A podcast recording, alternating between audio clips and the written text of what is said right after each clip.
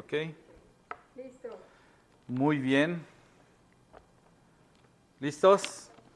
Bueno, el día de hoy ustedes recordarán que hemos estado hablando acerca de algunas semanas, acerca de lo que es la gloria de Dios. Eh, recuerdan que hace, creo que dos semanas, mi hermano nos compartió eh, algo que estaba en la carta de los romanos, que básicamente daba la idea central respecto a, hemos sido creados para, bueno, todo lo que sucede es para la gloria de Dios, porque en Él, porque por Él, en Él y para Él este, son todas las cosas, ¿verdad? Y la semana pasada vimos la parte activa que tiene que ver con nosotros, de qué manera podemos dar la gloria a Dios, porque nosotros fuimos creados para dar la gloria a Dios. Y el día de hoy quiero hablarte de una manera en la que Recordarse en ese primer mensaje que mi hermano Martín nos decía que aún las cosas malas que te suceden sirven para dar la gloria a Dios. No sé si te recuerdas eso. O sea, en alguna manera es como que difícil de creer, ¿no? Cómo lo que me pasa puede darle la gloria a Dios. Como que no, no, no, no, no sé si tú lo has pensado, pero el día de hoy vamos a hablar, el título de ese mensaje es Reimagina la historia de tu vida quiero de alguna manera, o lo que creo que Dios quiere de alguna manera, es que nosotros podamos reimaginar nuestra historia de una manera en la que podamos ver la gloria de Dios. ¿De acuerdo? Y entonces te voy a hablar básicamente desde una perspectiva desde nosotros, desde yo, cada uno de nosotros, desde nosotros como grupo y desde la perspectiva de Dios. En eso va a consistir el mensaje. Y yo creo que alguna vez has estado, yo no sé si ¿Alguna vez te ha pasado estar en algún lugar o en alguna conversación, ¿sí? En donde desearías que las cosas fueran un poquito diferente, diferente a ti, ¿sí? Eh, quizás porque no sentías como que encajabas, como que sentías que era el único que tenía una visión diferente de, no sé, de la política o del entorno eh, económico o de lo que está pasando en la sociedad. De pronto, yo no sé si te sentirías así como una persona como que estuviera hablando en otro idioma, como que dices, oh, como que no encajo, ¿verdad? O que estabas de alguna forma en ese lugar, pero fuera del lugar porque tú tenías un trasfondo diferente, ¿sí? Que llegas a un grupo y empiezan a hablar y tú dices, bueno, pues es que no tengo nada que decir, mi historia ha sido muy diferente, ¿no? Este, como que yo no, no, he vivido eso, ¿no?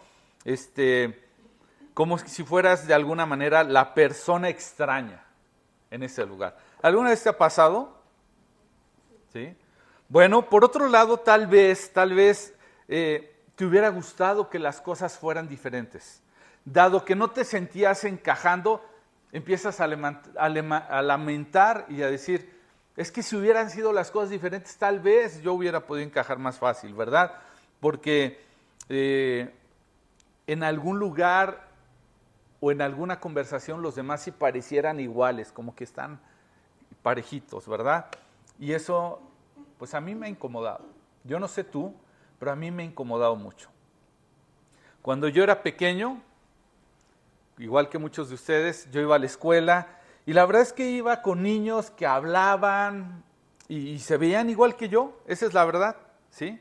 Literalmente eran iguales, pero yo pensaba dentro de mí que de alguna forma yo quisiera hablar un idioma diferente. O sea, por un lado te hablé de un contexto en donde te podías sentir fuera de lugar, pero también recuerdo que cuando yo era pequeño yo quería provocar la diferencia, ¿sí? Me hubiera gustado llegar y, ser yo el extranjero. ¿No? ¿Te ha pasado por la mente alguna vez? Llegar a un lugar y ser el diferente. Quizás el que, el que en alguna manera, este, en mi caso yo como que quería hablar un idioma diferente. En ocasiones hasta me recuerdo, llegué a hacer algún viaje con mi papá y yo muy pequeño pues no sabía que la gente hablaba diferente. Pero conforme viajé con mi papá y fui a otras regiones del país, me di cuenta que tenían maneras de diferentes de, pronunciar o de, decir frases. Y como niño, a mí me gustaba mucho poner atención cómo le decían a X cosa, ¿no? Y entonces yo quería regresar y, aplicar cuanto antes la misma palabra, para notarme diferente. ¿Sí? Y la verdad de las cosas es que lo que yo buscaba no solamente era verme y oírme diferente, sino que la verdad era para llamar la atención. El problema muchas veces no es que tanto encajamos o no encajamos o no queremos encajar, sino por qué lo hacemos. Ese es el problema. Muchas veces nos sentimos fuera de lugar porque queremos encajar para un propósito. Y muchas veces nos queremos diferenciar, pero por un propósito equivocado. Así como yo, la verdad sabes una cosa, es más, aquí entre nosotros, lo único que quería era llamar la atención de las niñas de mi salón. Era por eso que lo quería hacer. Por eso quería ser diferente, vestir diferente, traer palabras diferentes. Si tenía un amigo, un pariente en Estados Unidos que incluso hasta decía malas cosas, bueno, pero yo las quería decir, ¿no? Todo pocho. Quería usar las palabras, ¿no? Ya guachaste. Y, mis amigos, ¿qué es guachar? Pues es, ya viste. Ah, y ya querían usar, oh, guachar, guachar, eso. Hasta recuerdo que una vez que fuimos a Perú, me acordé mucho de esto que te estoy platicando, porque curiosamente allá en Perú, al, al viene viene, al que está ahí cuidando los carros, le dicen el guachimán. Entonces yo quería venir y decir, ah, mira, ahí viene un guachimán, y que todos me preguntaran, ¿qué? ¿Un qué? ¿Qué? Y poder decir, ah, es que cuando fui a Perú, al viene viene le llaman guachimán. Entonces, como te das cuenta, tendemos a querer, de alguna forma, a veces encajar y a veces no encajar, para diferenciarnos. ¿Y cuál es el problema con esto? El problema es qué queremos lograr con ello. Y hoy vamos a ver que ya sé que te, te hayas sentido incómodo alguna vez, dirían por ahí incómodo en tu propia piel. Es como decir, ¿por qué me tengo que sentir incómodo? Ya sé que te sentías incómodo, te quieras sentir diferenciado.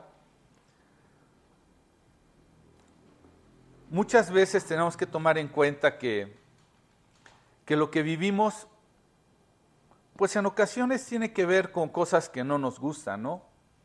pero que nosotros no decidimos,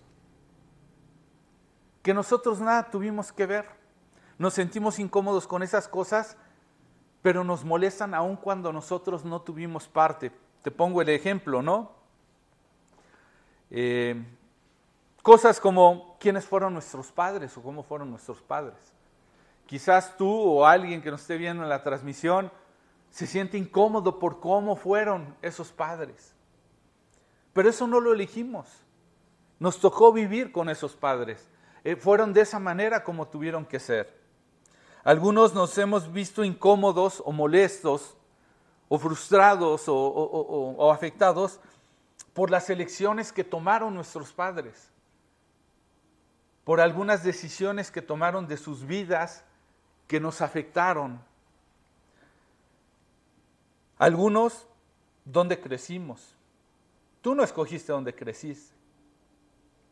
Simplemente te tocó crecer. ¿Por dónde fuimos a la escuela?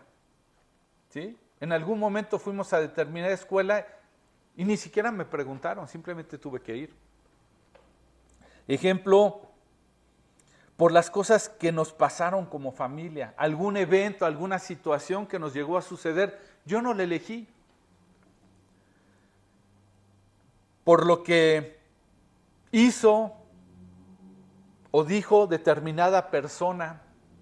Yo no lo elegí por cómo nos trataron. ¿Sí? Y yo casi te puedo decir muchas de estas, ¿no? Algunas cosas que me afectaron de cómo fueron mis padres, y me habrás escuchado hablarlo. Mis padres muy jóvenes tuvieron a mi hermana, y realmente no tuve unos padres por mucho tiempo, adolecí de, unos padres, lo que tenía eran unos buenos amigos. Y recuerdo a mis amigos dijeron, qué cool. Bueno, no decían qué cool, decían qué padre. La palabra era qué padre. ¿Sí? Porque tus, tus padres son bien padres. Seres que eran amigos, pero yo no tenía unos padres. ¿Sí? Elecciones que tomaron ellos. Ellos decidieron a veces hasta ser consentirse una cosa con otra entre ellos, ¿no? Y eso nos afectó Por ejemplo, ellos decidieron separarse, pero en ocasiones decidieron que viajáramos juntos como familia. Entonces, eso me afectaba. Yo decía, o vivimos o no vivimos, o somos familia o no somos familia. O sea, no sé, ¿dónde crecí? Pues sí, crecí en un barrio bastante difícil, bastante complicado, con mucha violencia, con malas mañas, etcétera. ¿Dónde fui a la escuela? No, te sorprendería. Yo iba a una escuela a donde para caminar a mi escuela de repente en la mañana te podías encontrar un hombre muerto. ¿En serio? Y decir, ups, mataron a alguien. Y salir un periodiquito por ahí diciendo, entérese de lo que pasó en X lugar, cómo lo mataron, 30 cuchilladas. Así hasta hacían la voz, ¿eh? Es en serio. Ajá. ¿Qué nos pasó como familia? Hubo sucesos que nos marcaron, etcétera. O sea, te puedo poner ejemplos. Y todo eso marcó mi pasado, marcó mi, mi manera de ver la vida. ¿sí? Y realmente no nos gusta lo que vemos y, de hecho incluso podemos sentirlo como una carga, forma parte de lo que venimos cargando en la vida, porque parece que las cosas pudieron haber sido diferentes, porque ves la historia de alguien más y creíste, no sé si siga la transmisión, alguien puede estar checando, ¿sí? Entonces, este, tal vez todo eso te ha llevado a, verlo de manera diferente porque ves la, historia de otros, ¿no? Y por otro lado, quisiera este, que tomaras en cuenta, eh, pues también, no solamente las cosas que no escogimos, sino las cosas que alguna vez nosotros escogimos, ¿sí? Y sabes una cosa, yo también he estado ahí. ¿sí? No solamente en aquellos momentos en donde yo no elegí, sino en donde yo tomé decisiones equivocadas y se han vuelto una carga para mi vida. ¿Sí? Tal vez nunca hubiera salido con determinada persona. Tal vez, ¿sí? Son cosas que hubiera querido que al verlas hacia atrás me digo, ah, ¿por qué salí con determinada persona? Nunca me hubiera enamorado de esa otra persona. Cosas como nunca hubiera aceptado determinado trabajo. ¿Para qué me metí ahí? Qué mal momento en el que hice determinado cambio, en el que tomé determinada decisión, en el que me aloqué y dije, pues me voy de aquí. Y me arrebaté y tomé decisiones. Tal vez nunca hubiera salido con determinado grupo de amigos, nunca me hubiera relacionado con ese grupito. Tal vez nunca hubiera dicho que sí a una cierta petición que alguien me hizo. Tal vez estuvieras preguntando, ¿por qué lo hice? Nunca debí de haber hecho eso. Nunca debí de haber tomado esa copa o esa o nunca me hubiera puesto así, o nunca hubiera iniciado o participado en determinada conversación. Yo mismo lo permití. Y todo eso se vuelve una carga. No solamente lo que no escogiste, sino aún lo que escogiste. Y todas esas cosas en ocasiones te hacen sentir fuera de lugar. Porque crees que tu historia está marcada por esas cosas. Y sientes que hay una responsabilidad que quisieras cambiarla, pero no puedes porque lo que ves en, tu historia, tristemente en una forma tú lo elegiste y en otra no. Pero como sea, eso te destroza, porque hay una serie de tristeza, hay una serie de arrepentimiento, hay una especie de vergüenza que dices, ¿cómo me hubiera gustado que no fuera así, verdad? Y yo creo que aquí por eso es que esto es importante, que no podemos dejar pasar, porque la forma en la que vemos nuestra historia hacia atrás afecta la manera en la que vamos a guiar nuestra vida hacia adelante. ¿Sí pusiste atención a esto? La manera en la que tú entiendes la vida hacia atrás, todo lo que has vivido, va a ser la manera en la que vas a guiarte en tu propia historia hacia adelante, en tu futuro. En otras palabras, nuestra perspectiva de vida afecta el resultado de nuestra vida. Es decir, lo que yo he pasado va a modificar o afectar si no lo sé manejar. Y para ello, yo creo que Dios nos ha traído una buena noticia el día de hoy a través de la historia de alguien que realmente impactó mi corazón. Cuando yo la conocí, cuando yo conocí a Cristo y conocí en su palabra esta historia, realmente me, me sacudió y, y hoy la estaba recordando.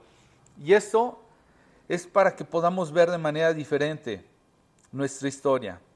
Esto está en el libro de los Hechos, en el capítulo 9. Ve conmigo, básicamente nos vamos a centrar en el capítulo 9 de Hechos, del versículo 1 hasta el, 10, hasta el 19. Hechos capítulo 9, versículo 1 al 19.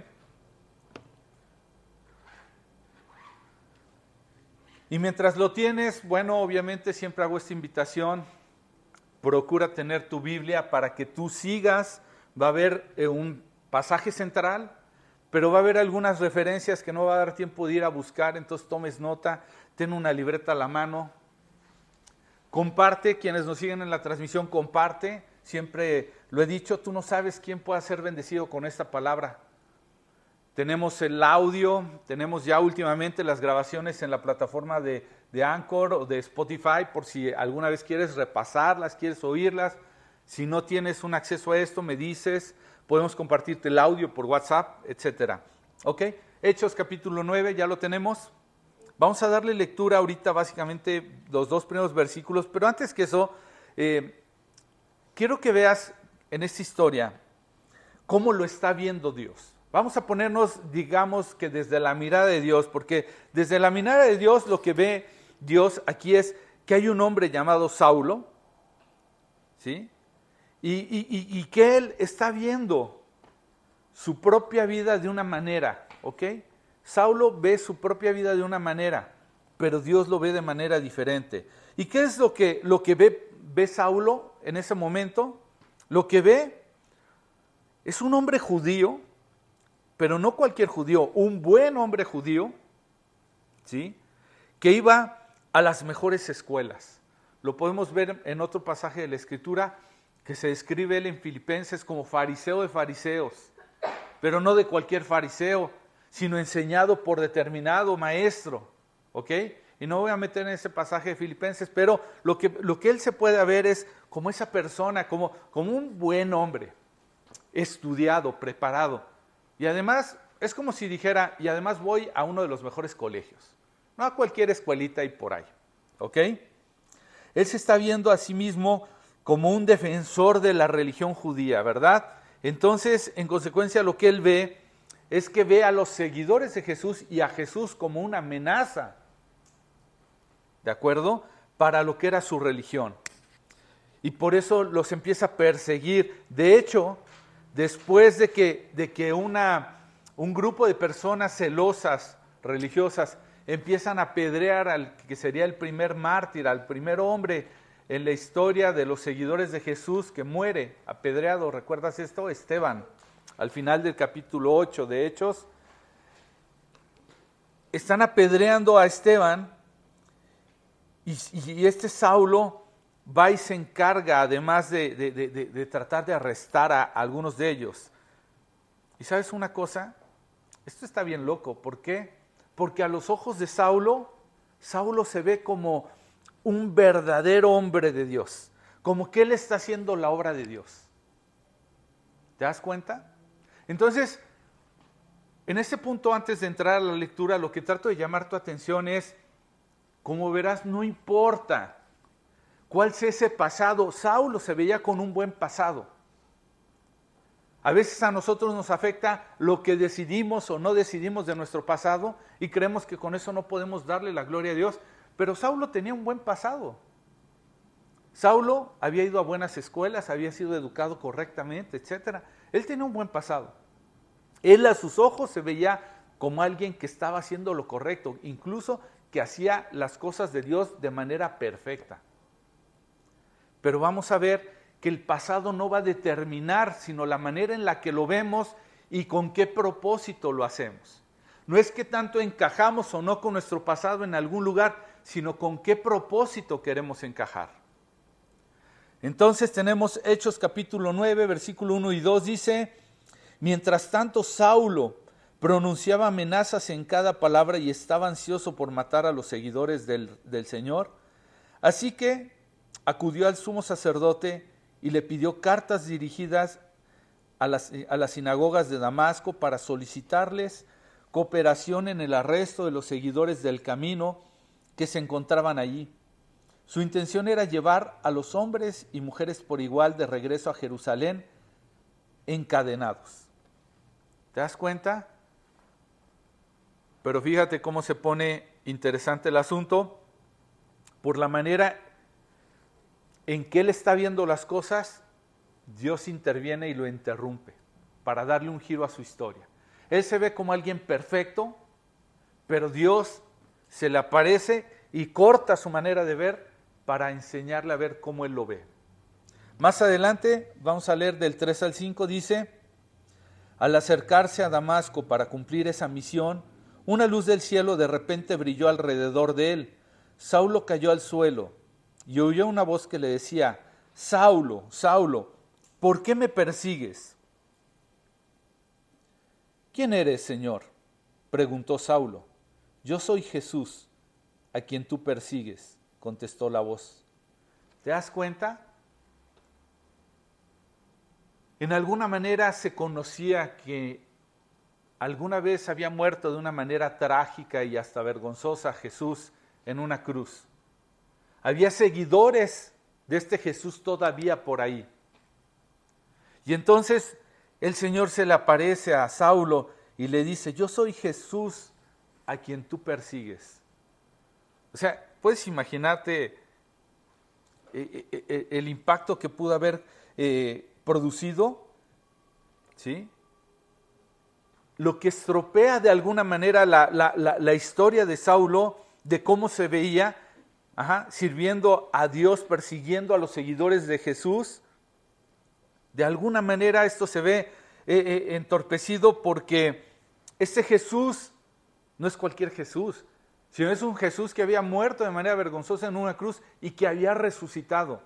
¿sí? Es un encuentro verdaderamente para sacudirlo, ¿verdad? Porque si había resucitado es que realmente era Dios. Entonces eso cambió completamente. Imagínate, él se decía un seguidor de Dios. Él se decía un hombre que estaba celando la religión de Dios, pero en ese momento se da cuenta que no estaba correcto. Que al mismo Dios al que quería servir era el que perseguía. Y entonces, ¿qué sucede aquí? Pues que esto cambia por completo la historia de Saulo. De nada le sirvió cómo era ese ese historial que él decía tener si no había un propósito en ello. ¿Y qué es lo que vemos aquí? Pues que fue el comienzo de una manera diferente de ver su vida. ¿sí? Este fue el comienzo de una manera de ver su propia vida a la manera de Dios. Y eso es lo que tú y yo tenemos que hacer, es empezar a ver nuestra vida y todo lo que hemos vivido a la manera de Dios. No a la manera en la que vemos nosotros nuestras fallas, o las cosas que no decidimos o aquellas que creemos que nos, nos han ido bien. Pero Jesús sigue más adelante en el versículo 6, le dice, ahora levántate, entra en la ciudad y se te dirá lo que debes de hacer. Y quiero que notes una cosa, cuando el Señor Jesús le da una instrucción, a, en este caso a Saulo, no le está mostrando toda la historia, qué va a ser de él. ¿Sí? En ningún momento nosotros que ya lo sabemos porque conocemos un poco más de la vida de Saulo, ¿sí? que posteriormente se conoce como Pablo. Para quienes nos siguen por primera vez, Saulo es el mismo apóstol Pablo. Y este hombre plantó iglesias, viajó mucho, escribió buena parte de lo que le llamamos, le llamamos el Nuevo Testamento, ¿sí? Incluso impactó muchos lugares. Este, eh, ¿Qué más te puedo decir? Hizo grandes cosas, padeció muchísimas cosas por el reino y por ser seguidor de Cristo. Pero sabes una cosa, en ese momento él no lo sabía. Tú y yo ya lo sabemos porque conocemos la historia. Pero uno jamás se hubiera imaginado que parte de su pasado le habría de servir para el futuro que él tenía que cambiar su manera de ver su pasado para verlo a la manera de Dios y entonces tener una esperanza sobre el futuro que Dios tenía con él. Él no sabía que iba, iba a lograr lo que iba a lograr. Solo lo único que le dijo Jesús fue un paso a la vez. ¿Qué fue lo que le dijo? Lo único que le dijo versículo 6, ahora levántate, entra en la ciudad y se te dirá lo que debes de hacer. No vino una gran revelación.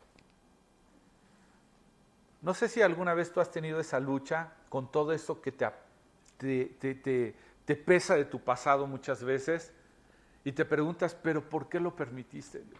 ¿Por qué tuve que, pasar por eso? ¿Por qué tuve que eh, sufrirlo de esta manera?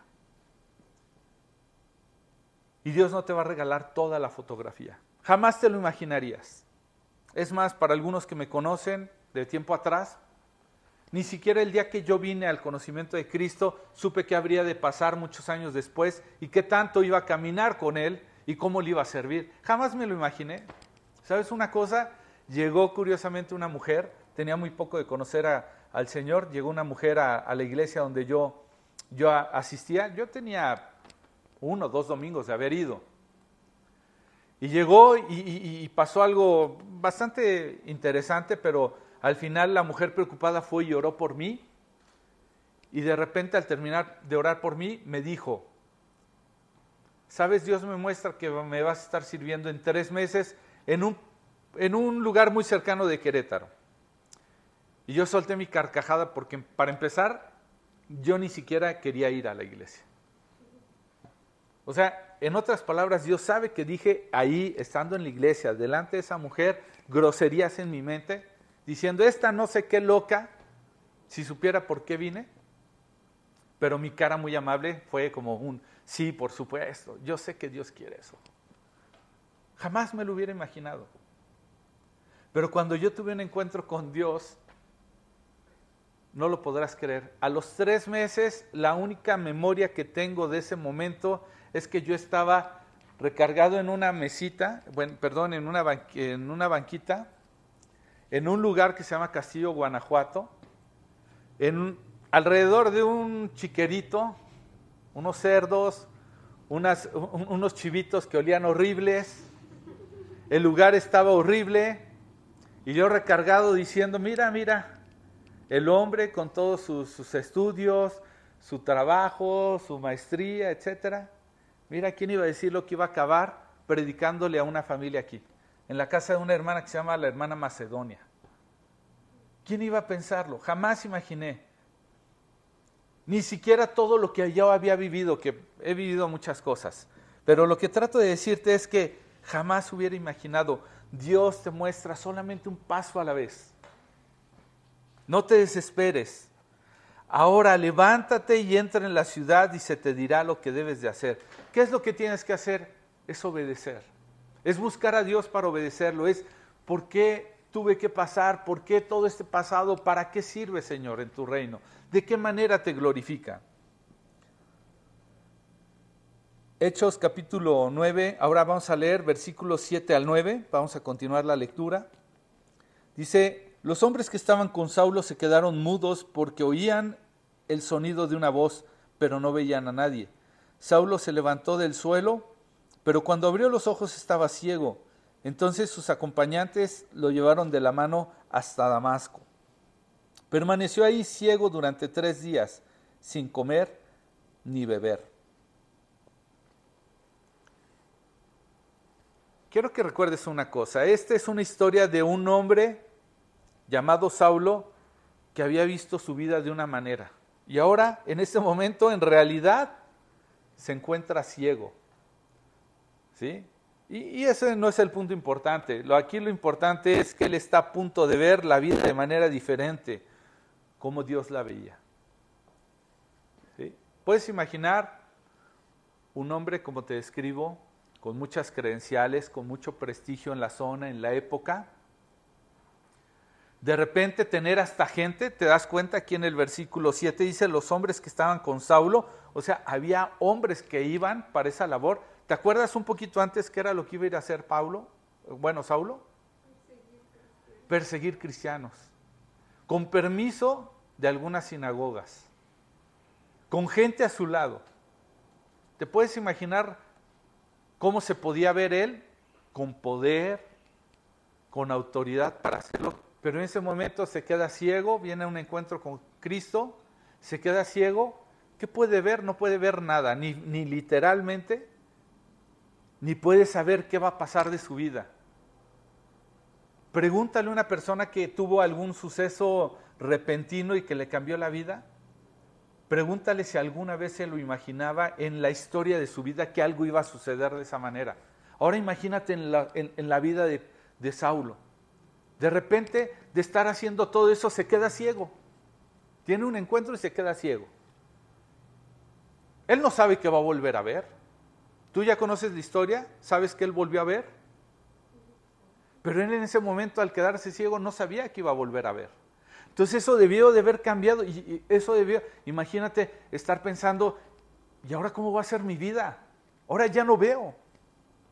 Hasta temor le pudo haber venido. ¿Y ahora qué va a pasar con todos esos que yo perseguí?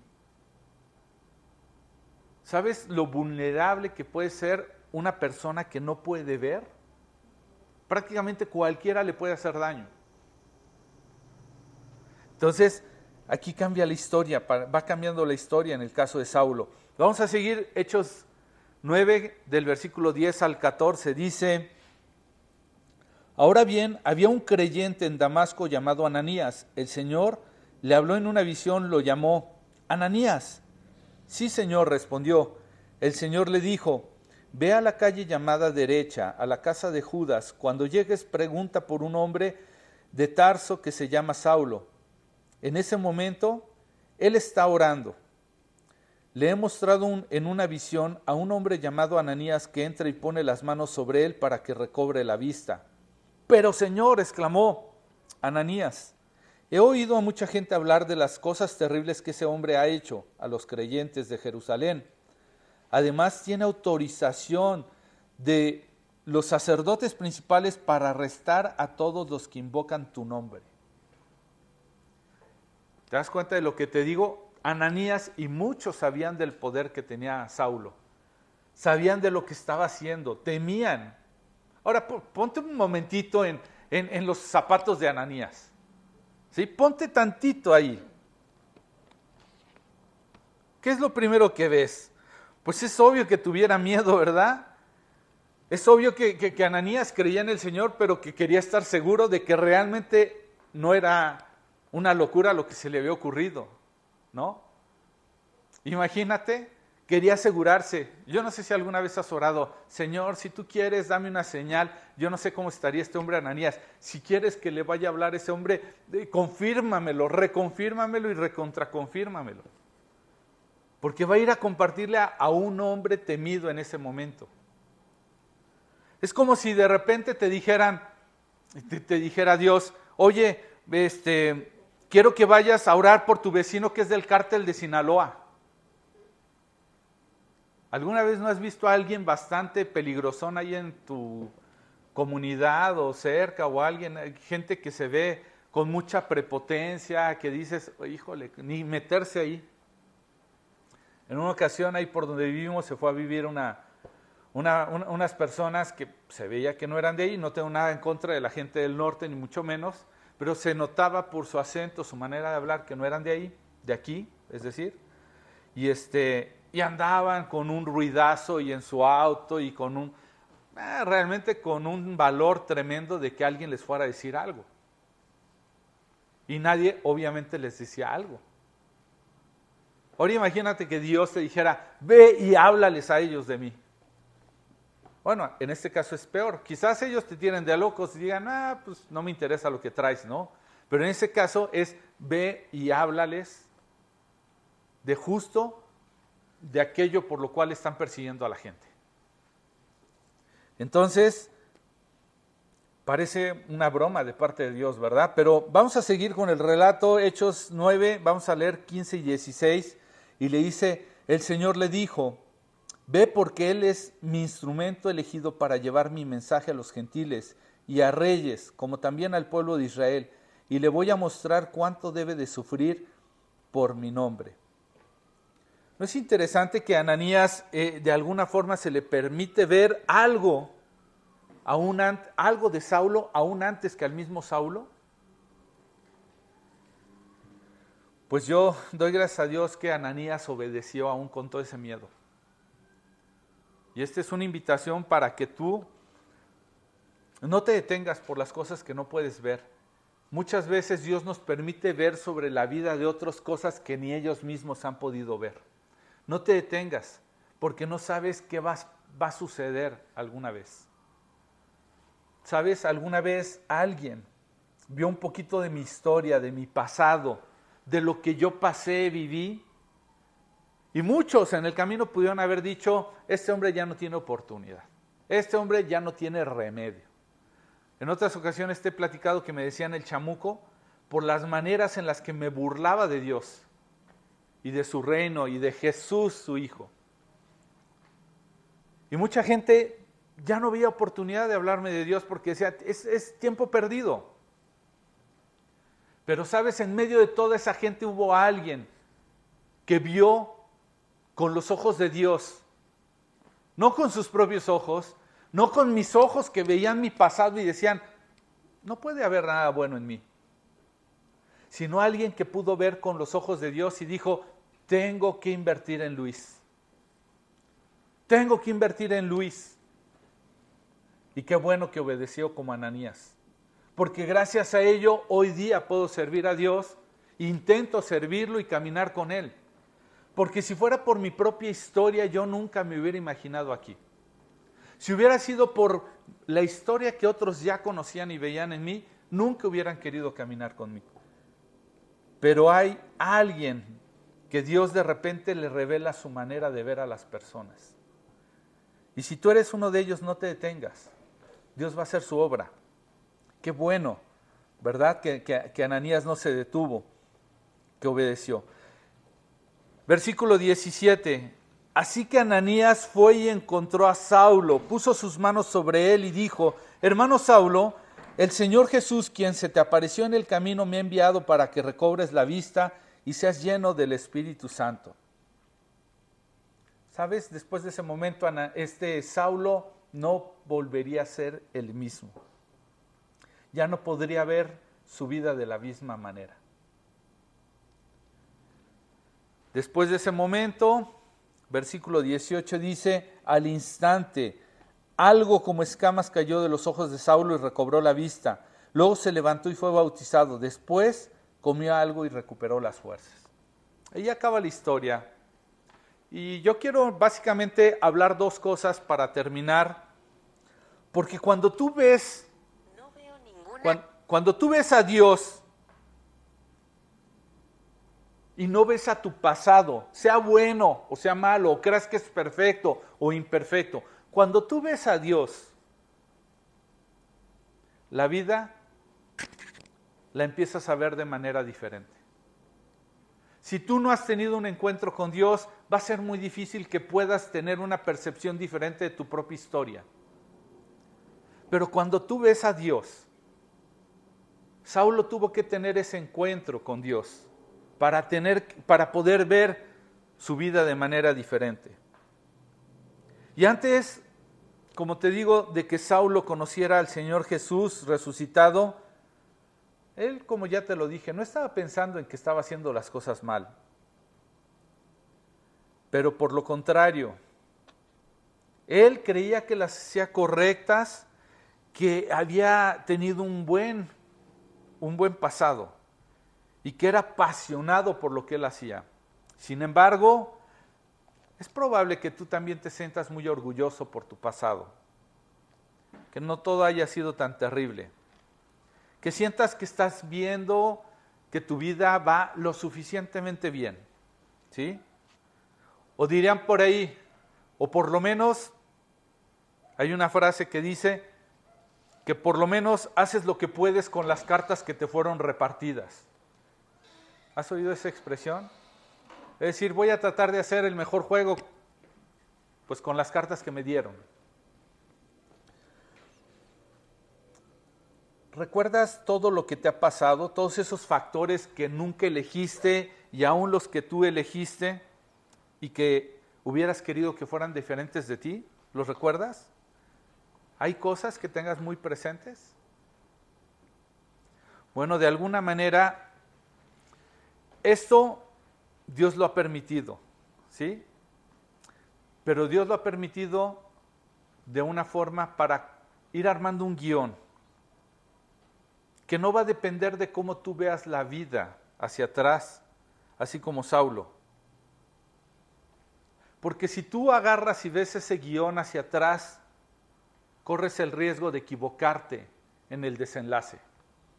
Pero si tú tomas todos esos factores que elegiste o no elegiste, sean buenos o malos, para demostrar la gloria de Dios, entonces vas a empezar a ver las cosas como Dios quiere que las veas. En este, en este caso, Saulo pensó que estaba sirviendo a Dios, pero en realidad él lo estaba persiguiendo o lo estaba lastimando. Pensó que era súper justo y de hecho lo único que era era un fariseo. ¿Qué fue lo que necesitó cambiar Saulo para cambiar esa, reescribir esa historia?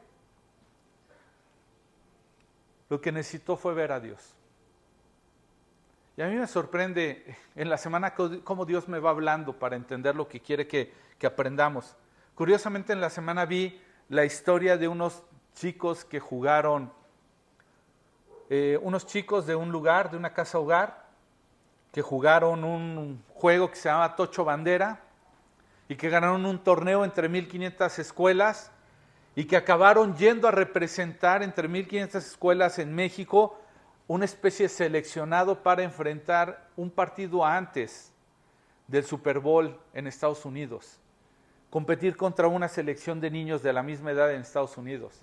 Y una de las cosas que decía uno de los protagonistas de esa historia decía, el venir hasta acá me impactó, porque jamás creí que llegaría. Y cuando conoces la historia de este niño, hasta ese momento su historia era complejísima. No sé qué fue de ese niño, pero lo que sí sé es que si él hubiera volteado a ver su pasado, jamás se hubiera imaginado jugando en los Estados Unidos en una semana previa a un partido de esa magnitud del Super Bowl, en el estadio donde jugaron el Super Bowl. Y entonces escuché la historia de otra persona, ¿sí? Una persona que fue un futbolista.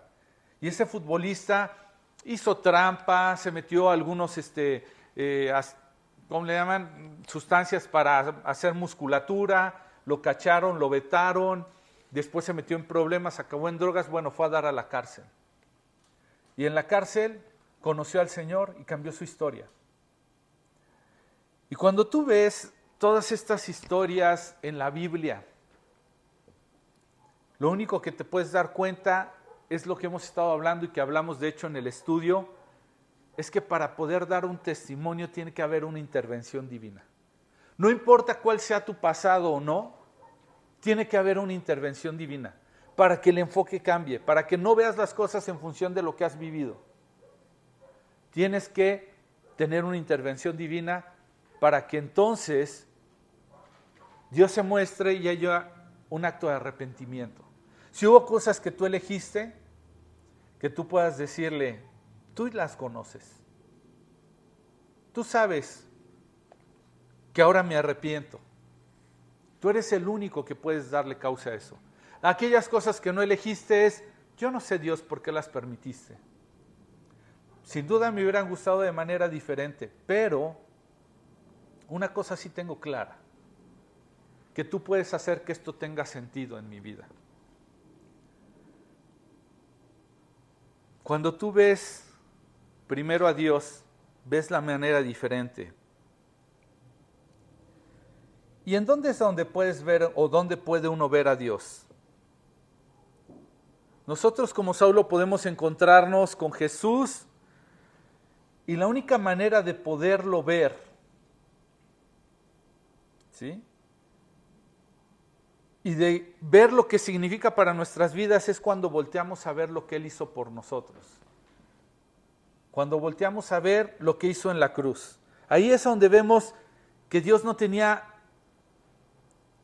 ningún problema con encontrarse con lo más horrible de la humanidad, con todos nuestros errores, con toda nuestra rebeldía, con toda la manera de ser que tenemos. Su amor fue incondicional por nosotros.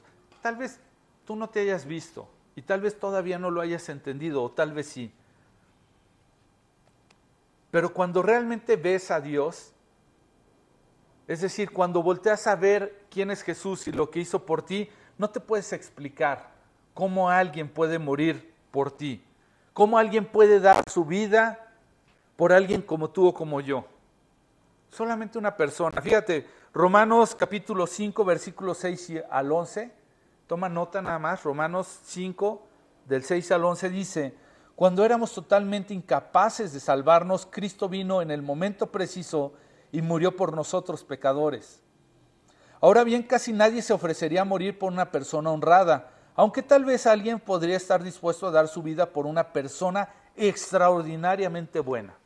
Ahí me voy a detener. ¿Cuántos de nosotros estarían dispuestos a morir por alguien? Honestamente. Usamos con facilidad una expresión y decimos, es que muero por ti. Cuando nos enamoramos de una persona, ¿realmente mueres? Honestamente, hay algunas personas que se han querido quitarse la vida por otra persona, pero de manera muy equivocada. No encuentran propósito. Quieren demostrar su amor, de tal manera es, es, necesito que entiendas que sin ti no puedo vivir. Y tristemente se quitan la vida.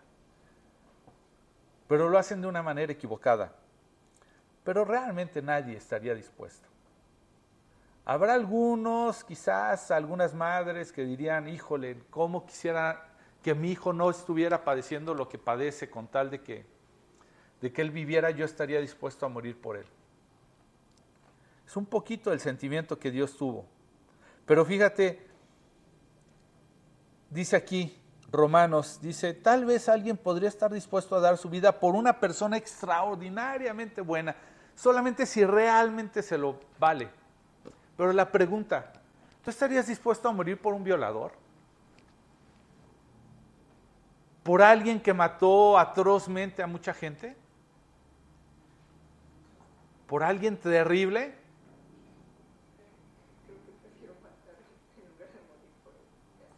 prefieren matarlo en lugar de morir por él. Pues sabes, esto fue lo que hizo Dios por nosotros. Y tal vez tú digas, bueno, yo no soy un violador, yo no he sido tan terrible. Pero muchas veces has visto como estorbo tu propia vida y tu pasado. Entonces quiere decir que no necesariamente era muy bueno. Dice, pero Dios, versículo 8 de Romanos 5, pero Dios mostró el gran amor que nos tiene al enviar a Cristo a morir por nosotros cuando todavía éramos pecadores. Entonces, ya que hemos sido hechos justos a los ojos de Dios por la sangre de Cristo, con toda seguridad Él nos salvará de la condenación de Dios, pues como, pues como nuestra amistad con Dios quedó restablecida por la muerte de su Hijo, todavía que, cuando todavía éramos enemigos, con toda seguridad seremos salvos por la vida de Jesús. Y fíjate que dice el 11, Así que ahora podemos alegrarnos por nuestra nueva y maravillosa relación con Dios gracias a que nuestro Señor Jesús nos hizo amigos de Dios. Jesús nos hizo amigos de Dios. Y muchas veces en la cultura en la que vivimos nos quiere ayudar, nota entre comillas. La cultura nos quiere ayudar a remediar un poco lo incómodo que nos sentimos, ¿sí? Con nuestro pasado. Y tal vez nos dice de alguna manera, que podemos crear una nueva identidad. No, tú no te preocupes. Eso que te equivocaste, eso que hiciste, no, no te preocupes, lo puedes usar de esta manera. Pero sabes una cosa, es terrible ver cuando te dejas llevar porque esa cultura te forme la imagen y no sea Dios. ¿Sí? Porque esta cultura no tiene el mismo corazón que Dios tuvo al dar a su hijo para morir por ti. Tal vez hiciste malas decisiones. ¿Sabes? Conozco la historia de una mujer que tomó malas decisiones. Se metió, llegó hasta el punto de andar en la pornografía. ¿Eh? ¿Cómo empezó su historia? Su historia empezó porque en algún momento alguien le dijo que estaba muy bonita. Alguien le dijo que su cuerpo era muy bello y se sintió bien. Le empezó a agradar. Alguien le engañó haciendo creer que podía hacer algo con su cuerpo. Le empezó a gustar. Alguien le enseñó y le dijo, bueno, ¿por qué muestras tu cuerpo? Ella había sido, había sido muy maltratada por su, su padre principalmente y su padre no había puesto atención en ella. Y entonces ella quería la atención de alguien más. Y entonces alguien le enseñó que podía tener la atención de los demás y que la podían admirar. Y entonces empezó a vestir de cierta manera y se empezó a dar cuenta que ella podía tener la atención y, y el deseo de muchos. Y alguien después le cambió la idea, ¿sí? De alguna forma le quiso ayudar dándole una propia identidad. Y le cambió la idea y le dijo, y puedes ser famosa. Y no solo eso, puedes hacer mucho dinero y con ese mucho dinero puedes tener muchas cosas que deseas. Y entonces esa historia de todo lo que careciste porque tus padres se divorciaron, tu padre no te ignoró, por todo el abuso que tuviste de otros muchachos que te decían que eras la fea, que eras la rarita, que eras la no sé qué, todo eso puede cambiar. Y ahora puede ser no solamente famosa, deseada, admirada, sino hasta rica. Y entonces entró en otro mundo, entró en las drogas y acabó en la pornografía haciendo cosas terribles. Después de que cayó la primera vez, ya no sabía cómo salir porque creía que esa historia ya no la podía cambiar. Y lloraba, queriendo borrar todas las imágenes y todo lo que hizo de videos, por lo que era conocida. ¿Qué futuro le puedes dar a una persona así? Parece que ninguno. Ella lo escuchó bien, ¿sí? Porque sentía que era exactamente lo que quería. Lo que le estaban ayudando a formar con su historia le venía muy bien. Pero eso está muy mal. Gracias a que un día se encontró con Cristo, esa mujer pudo ver de manera diferente su futuro, su pasado no lo puede borrar. No podía borrar nada de los videos que ya andan circulando. No podía hacer muchas cosas. Pero ¿sabes qué decidió? Decidió ver las cosas, aún las que ella decidió y aún las que no decidió, a la manera en las que Dios las podía ver. Tuvo un encuentro con Jesús. Y sabes que hoy día tiene un ministerio para alcanzar personas que se quieren perder en el engaño de la pornografía o de otras cosas. ¿Sabes que hoy día está dedicando su vida a hablarle a personas que están metidas en eso? Y ahí puedes encontrar la gente que está en la cárcel predicando, y ahí puedes encontrar a la gente que está en centros de rehabilitación, y aquí puedes encontrar a personas como yo que odiaron y que se burlaron de Dios hablando de Dios. Porque todo depende que tengas un encuentro con Él para que puedas ver las cosas que tienen que ver con tu pasado de manera diferente. Lo que parecía una gran carga en esta persona, lo que parecía la diferente, lo que parecía eh, que lo podía mantener esclavo, Dios realmente lo usó de manera que lo glorificaran. Y nuestra historia entonces puede ser la historia de Dios. Cuando nosotros vivimos de una manera diferente. Porque sabes una cosa, la redención, ¿qué es lo que uno está buscando? ¿Sabes qué es redención? ¿Entienden lo que es redención? Redención es que alguien vaya a ti, te salve de algo, pague por ello y te dé un propósito diferente. Y la verdad es que nosotros, muchos de nosotros con nuestros pasados y nuestras historias, lo que estamos anhelando es redención, es que alguien nos saque de eso que no queríamos haber vivido. Queremos ser redimidos. Alguien sálveme. Estoy atrapado con esta parte de mi pasado que no quiero. Estoy atrapado con esta parte de la historia que no me hubiera gustado vivir o que no hubiera querido que fuera así. Y estamos buscando redención en otros lados. Pero la única redención que vamos a encontrar real va a ser el día que veamos a Cristo. Entonces, si andamos por la vida con ese pasado, lo que vamos a encontrar es esa cultura que nos quiere llevar por un lado o la cruz de Cristo. Pero solo en el Evangelio. ¿Qué es el Evangelio? ¿Qué es esa buena noticia? Solo en saber que no importa cómo seas, Dios te amó, dio su vida por ti, te quiere redimir, es decir, te quiere salvar de esa vida y te quiere, ya pagó por ello y te quiere dar un propósito diferente. Es cómo usas eso para la gloria de Dios. Nuestra verdadera identidad y la historia de nuestra vida, donde vamos a encontrar esa redención, donde vamos a, sentir esa paz con nosotros mismos, a donde vamos a por fin escuchar un, no te preocupes, no te preocupes, eso ya quedó en el olvido, ya te lo perdoné, ya está pagado. ¿Es en serio? Sí, ya está pagado. Pero es que fue terrible lo que hice, ya está pagado. Romanos 8:28 toma sentido. Romanos 8:28, ¿sabes qué dice? A los y sabemos que Dios hace que todas las cosas cooperen para el bien de quienes lo aman. Para que eso coopere para un bien, tienes que amar a Dios. Si todo eso que traes del pasado, todo eso que has vivido, todo eso que has sufrido, no ha tenido un cooperar en el plan de Dios, es porque te falta amarlo. A los que aman a Dios, todo eso va a cooperar para bien.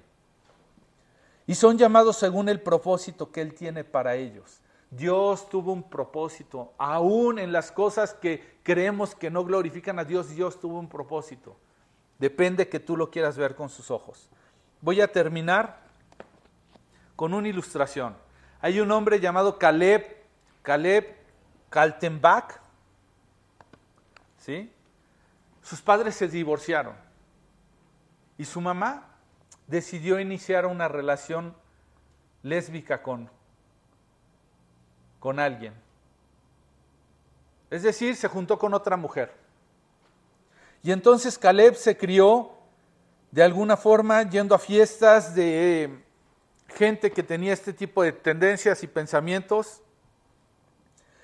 ¿Y sabes qué era lo que le enseñaron en ese lugar? Le enseñaron que los cristianos odian a los homosexuales. Por eso él odiaba a los cristianos. Comenzó a estudiar la Biblia con tal de humillar a los cristianos y defender a la gente que él amaba. Y en un momento empezó a ir a la iglesia, acabó yendo a dos estudios de la Biblia y su corazón se empezó a emocionar y apasionar porque descubrió que Jesús lo amaba. Que por el contrario de lo que muchos le hacían creer, Jesús amaba personas como, como, él, con su historia, con su pasado. Finalmente eligió seguir a Jesús, se bautizó en secreto y fue repudiado por, en este caso, por sus madres lesbianas. Y él sentía que no iba a poder con esa historia. Sin embargo, ver a Dios, ¿sí? Cómo iba cambiando la historia de su vida él, que era dueño de los dos mundos que enfrentaba, el mundo que quería seguir con Dios y el mundo que vivía con su familia o sus madres, él se empezó a adueñar de esto y de alguna manera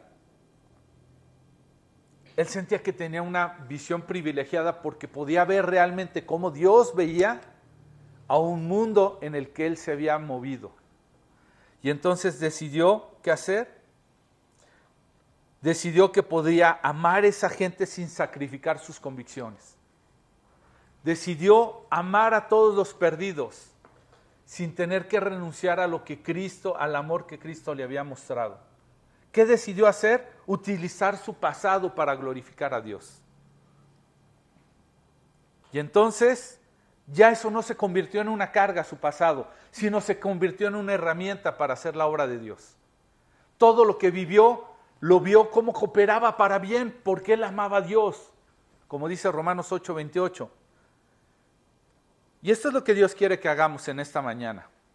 Que ubiquemos o rastreemos todos los patrones de nuestra vida, ¿sí? Para que veamos a través de los ojos de Dios, a través de cómo Dios lo ve. Entonces, lo que tú piensas que fue una pérdida, lo empieces a ver como una ventaja. Lo que tú piensas que puede ser una debilidad, lo empieces a ver como una fortaleza. Tal vez lo que te sucedió que es terrible, ciertamente no debió de haber sucedido. Pero tú puedes hacer que esto tenga una perspectiva diferente como Dios la quiere. Segunda carta a los Corintios, capítulo 1, versículos 3 y 4, dice, Toda la alabanza sea a Dios, el Padre de nuestro Señor Jesucristo. Dios es nuestro Padre misericordioso y la fuente de todo consuelo. Él nos consuela en todas nuestras dificultades para que nosotros podamos consolar a otros. Cuando otros pasen por las dificultades, podemos ofrecerles el mismo consuelo que Dios nos ha dado a nosotros. Dios quiere consolarnos, pero no nada más para eso, sino para que nosotros consolemos a otros que lo van a necesitar. ¿Sabes? Esta mujer que tiene un misterio con actrices de pornografía, ella quiere ir a dar el consuelo que solamente Cristo le pudo dar. Porque sabe que esas mujeres lo van a necesitar. Este joven Caleb que vivió con unas madres lesbianas y que andaba con un círculo de gente, él decidió utilizar ese consuelo que Dios le dio para acercarse porque ellos lo necesitan. ¿Qué notas mal en tu vida? ¿Qué notas mal en tu pasado? ¿Qué te dolió? ¿Qué te hirió? Porque Dios quiere que tú lo rastres para que lo uses, para que coopere con Dios. Y entonces cumple un propósito. Si no cumple un propósito, solo va a ser una carga que vas a arrastrar y vas a arrastrar y vas a arrastrar. ¿Qué cometiste? ¿Qué no quieres de tu vida? Si lo ves a tus ojos, si lo ves conforme tu historia, va a ser terrible y no te lo vas a sacudir nunca. Pero si lo ves con los ojos de Dios, le vas a dar un propósito y entonces estarás glorificando a Dios. ¿Te imaginas lo que podría suceder si comenzamos a interpretar nuestras vidas a través de los ojos, no del mundo, ni de nosotros mismos, sino a los ojos de Dios?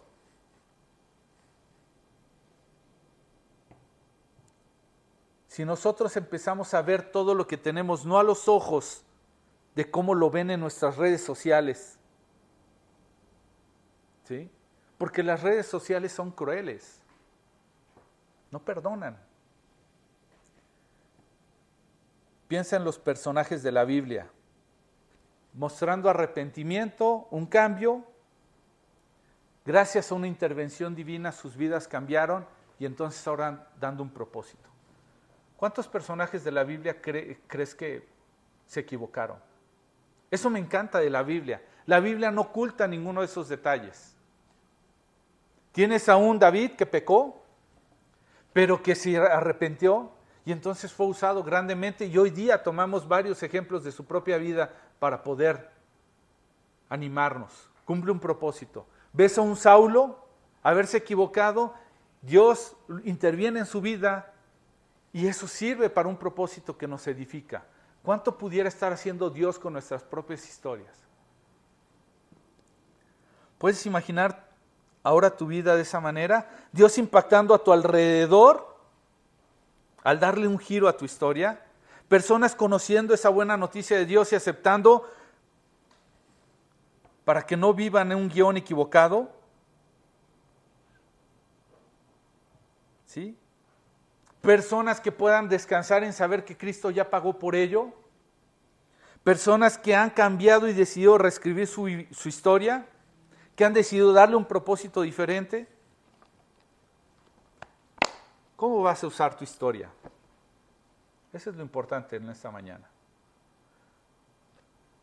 O te quedas con ella y cargas con ella y dejas y la ves a tus ojos, que son cortos, que son nublados, o como otros la ven, o los ves con los ojos de Dios y le das un propósito. Vamos a terminar. Muchas gracias a quienes nos acompañaron. Eh, Dios te bendiga. Gracias por... Estamos en Tejeda, Paseo de Varsovia 227, todos los domingos a las 11 para un estudio. A las 12 iniciamos nuestro servicio. Si tienes alguien en la zona que quieras invitar, invítalo. Tenemos los audios en la plataforma de Spotify como em, Nueva Vida Corregidora Querétaro o en Anchor. Eh, tenemos el audio grabado para WhatsApp si lo requieres o en la página eh, Iglesia Comunidad Nueva Vida Querétaro, por si quieres encontrar los anteriores. Y bueno, eh, gracias por acompañarnos a quienes siguieron la transmisión. Y gracias a todos ustedes, yo creo que Dios quiere hacer algo.